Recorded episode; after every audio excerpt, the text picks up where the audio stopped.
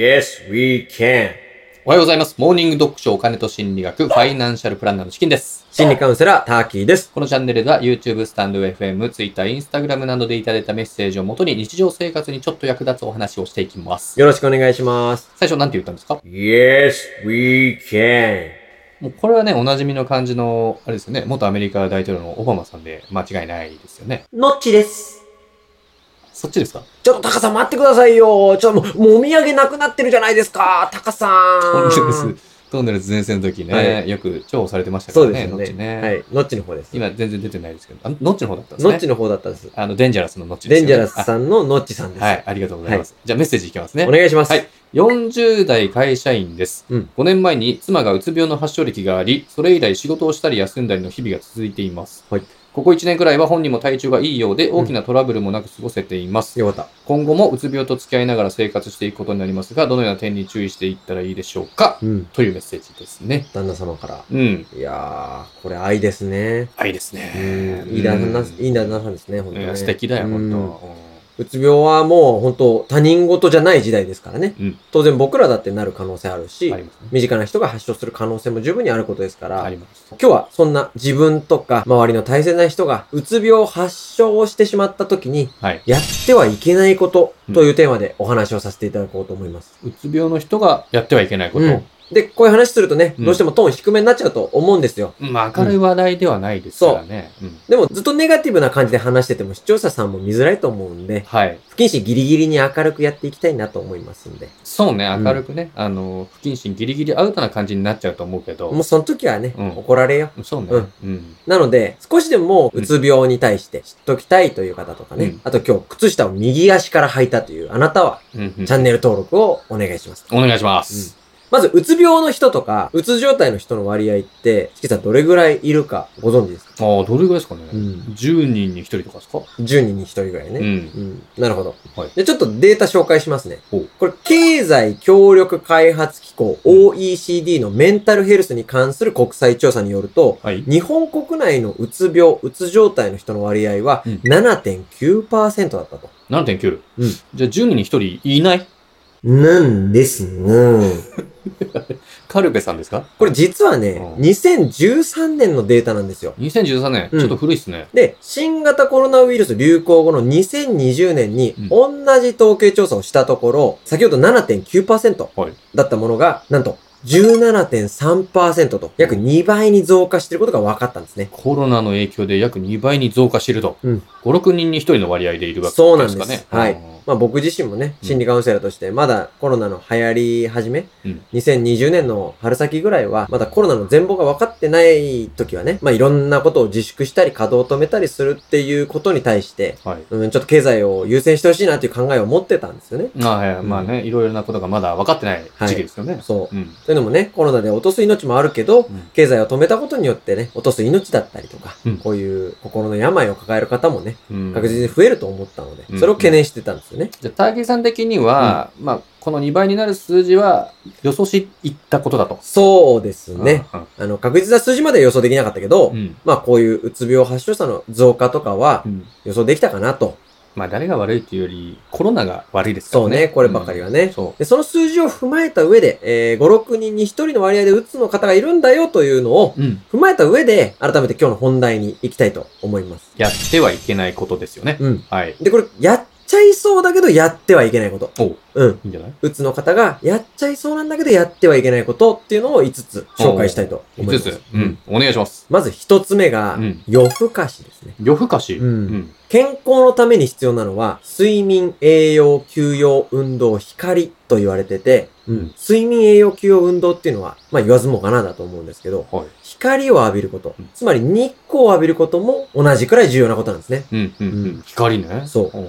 日光を浴びることで体内でビタミン D が作られて、で、セロトニンも分泌されます。まずビタミン D は、うん、骨を強く保つこととか、うん。認知症予防、糖尿病予防にも効果があってほう、セロトニンの方はうん、別名幸せホルモンうん。とも呼ばれるくらいで、セロトニンが分泌されることで精神を安定させて、結果として、うつ病とかうん、睡眠障害とか、パニック障害などの改善に役立つと言われてます。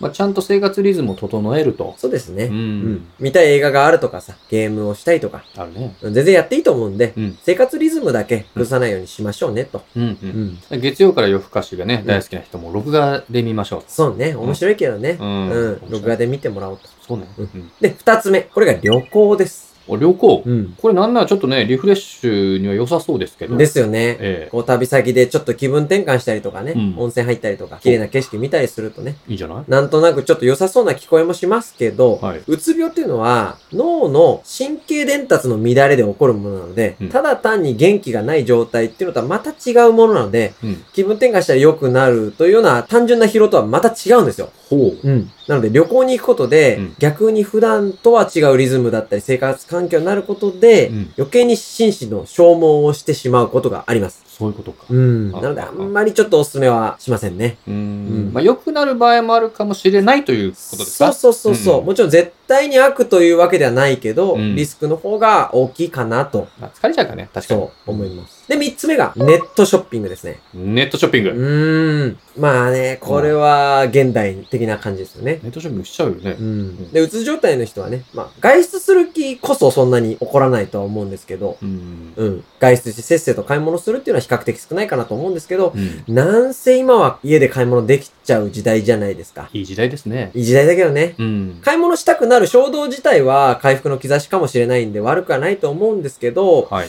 もううつ病っていうのは気分のアップダウンの繰り返しですんで、あー気分の箱根駅伝だと。そうですそうです。どっかで山の神が出てきます から、で、うん5区で上がったら、うん6区で下がんなきゃいけないでしょ、そうだね。そうそう、だから、うんで、また2区の逆は9区だから、あのそうだうねん、。そう。で、2区に大体エース持ってくるから、箱根駅伝そんな伸ばしなくていいよ。ニャイロ、ニャイロが山梨駅伝 で、早い、すごい早く出てくるから。好きな人は好きだろうけどね。うんで、まあまあ、話戻しますけど、はい気分の箱根駅伝だと。で、良くなった後に悪くなったりすることもあるんで、はいはい。まあ、その後にね、買った後に、なんでこんな買っちゃったんだろうとか、ああ。無駄なお金使っちゃったなとか、はいはい。ね、そういう感情に陥ってしまうことも十分あり得るので、うん。注意していただきたいなとあ思います。まあね、財力によるところも、なんですかね。そうです、そうです。はいうん余裕とかね、そうね。その、これぐらいだったら別に支障ないっていう方もいるだろうかあら、るだろうね。経済感覚とかうね。ん。で、これが3つ目三でつ目す。はい、で、四つ目が、 4つ目がうん、退職です。退職。うんまあ、これは、なんだろう、辛い職場環境ならね、さっさとおさらばした方がいいんじゃないですかそうね。まあ、我々もね、どっちかというとそれを推奨してるじゃないですか、いつもお話で。してますねうん、うんなんだけど、うん。だけど、ちょっとだけ立ち止まって考えてみてっていう話で。うん。うん、ちょっと待って、と。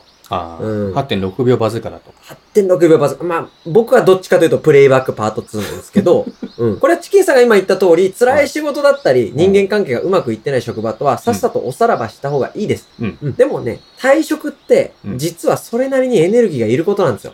確かに。うんいるね。特にこういう鬱を患っている人にはうん大変な作業なんですよね。まあ仕事を辞めたことで収入が減ったりとか、なくなったりするのは不安だったり、次どうするってことも考えなきゃいけなかったり、うつ病の人にとって考えることが多いっていうのは害になるのに、うんそれをわざわざ増やすことにもなりかねないことなので、そういうことか。うーん。うんもし選べるのであれば、まあ退職じゃなくて休職とかね。ああ、そうね。そう、そっちのが選べるのであればベターな可能性もありますから、そうね。一度立ち止まって、うん。えー考えてもらったらいいかなとそうね。思います。給食ね。はいあ給食中は、あの、傷病手当金っていうのを申請することが、まあ、できますから。はいはいはい。最大1年6ヶ月まで、うんそれまで働いた直近1年の3分の2の額もらえますから、 66%を。そうそうそう、はいその制度活用してもらえたらね、いいかなって。1年6ヶ月ありがとうう。ございます。うんチキさんはね、総務にもいた男ですから、ええもう総務部にもいましたから。うんはいうん総務部初の童貞野郎ですからね。うん。ええ総務部全員童貞だかおお。ら。うんそれ言ったらもう全国の総務部がもう全員おこだよ、え今。大丈夫。うん仲間だから。仲間なんだ。うん。あいい人なんだ。仲間ですよ。うん、じゃあ5つ目いきますおね。願いします。 5つ目がう、ん。勉強です。勉強。うん。おこれはねうん、やっぱ真面目な人ほどね、まあ、うつ病にもなりやすいんですけど、はい。学びの姿勢が強かったりするんで、うんリラックスのためにね、もともと読書とか、うん。うん、好きな映画見たりとかしてても、うんいつの間にかスキルアップ目的になっちゃったりとか、はいはいはい。うんもっと行くと資格取得のためにね、頑張っちゃったりとか、頑張っちゃうんだね。うん、なったり。りするんだよね。まあ悪いことじゃないんだけどう、ん。もともと鬱の時はうん集中力が欠けちゃったりとか、うん。集中力の持続性がなかったりするんで、はい。この時期に勉強すること自体があんまり効率いい作業ではないんですよ。うんなので、せっかくやったのに時間とお金が無駄になっちゃうとか、あんまり身にならなくて自己嫌悪になっちゃうとかあるんで、うん。まずは療養してうん、しっかりと回復してから取り組む方がいいかなと思います。まずは、まあ、何も考えずにしっかり直しましょうよと。そうですうね。ん。うん。うん。で、今5つうん。紹介させていただきましたけど、はい。うん。まあ本当に、うつの方は、あ、今日も何もしなかったなっていうようなね、うん。日々の積み重ねが意外と回復につながる道だと思いますんで、はいはい。焦らず療養していただければいいかなとうん。焦らずね。思あいとま。ですすね、あの、あなただけじゃないですから、あのそうですよ先ほどもうんデータで出したように、うん。 5、6人に1人はいますし、結構いますからね。はい。まあ、中ににはね、無自覚の方も多いですから。そうなんでです。無自覚の方も多いんですよ。うん。そうなんですね、。な焦ら、らず直してもらう方がいいかなと思いますね。うん、僕が言ったこと、なんで改めてもう一回言ったんですかいや、大事なことだから2回言ったのよ。これいいことだね。大事なことだから2回言うのいね。いことだよ。いいことだよ。うん。いいことだよ。それいいことだよ。 2回言うっていいことだよ。うん。大事なこと2回言った方がいいよ。うん。いいことだよ。チャンネル登録お願いします。ご質問、ご相談、ご要望、何でもコメントください。 Twitter、Instagram でも受け付けてます。それでは、さよなら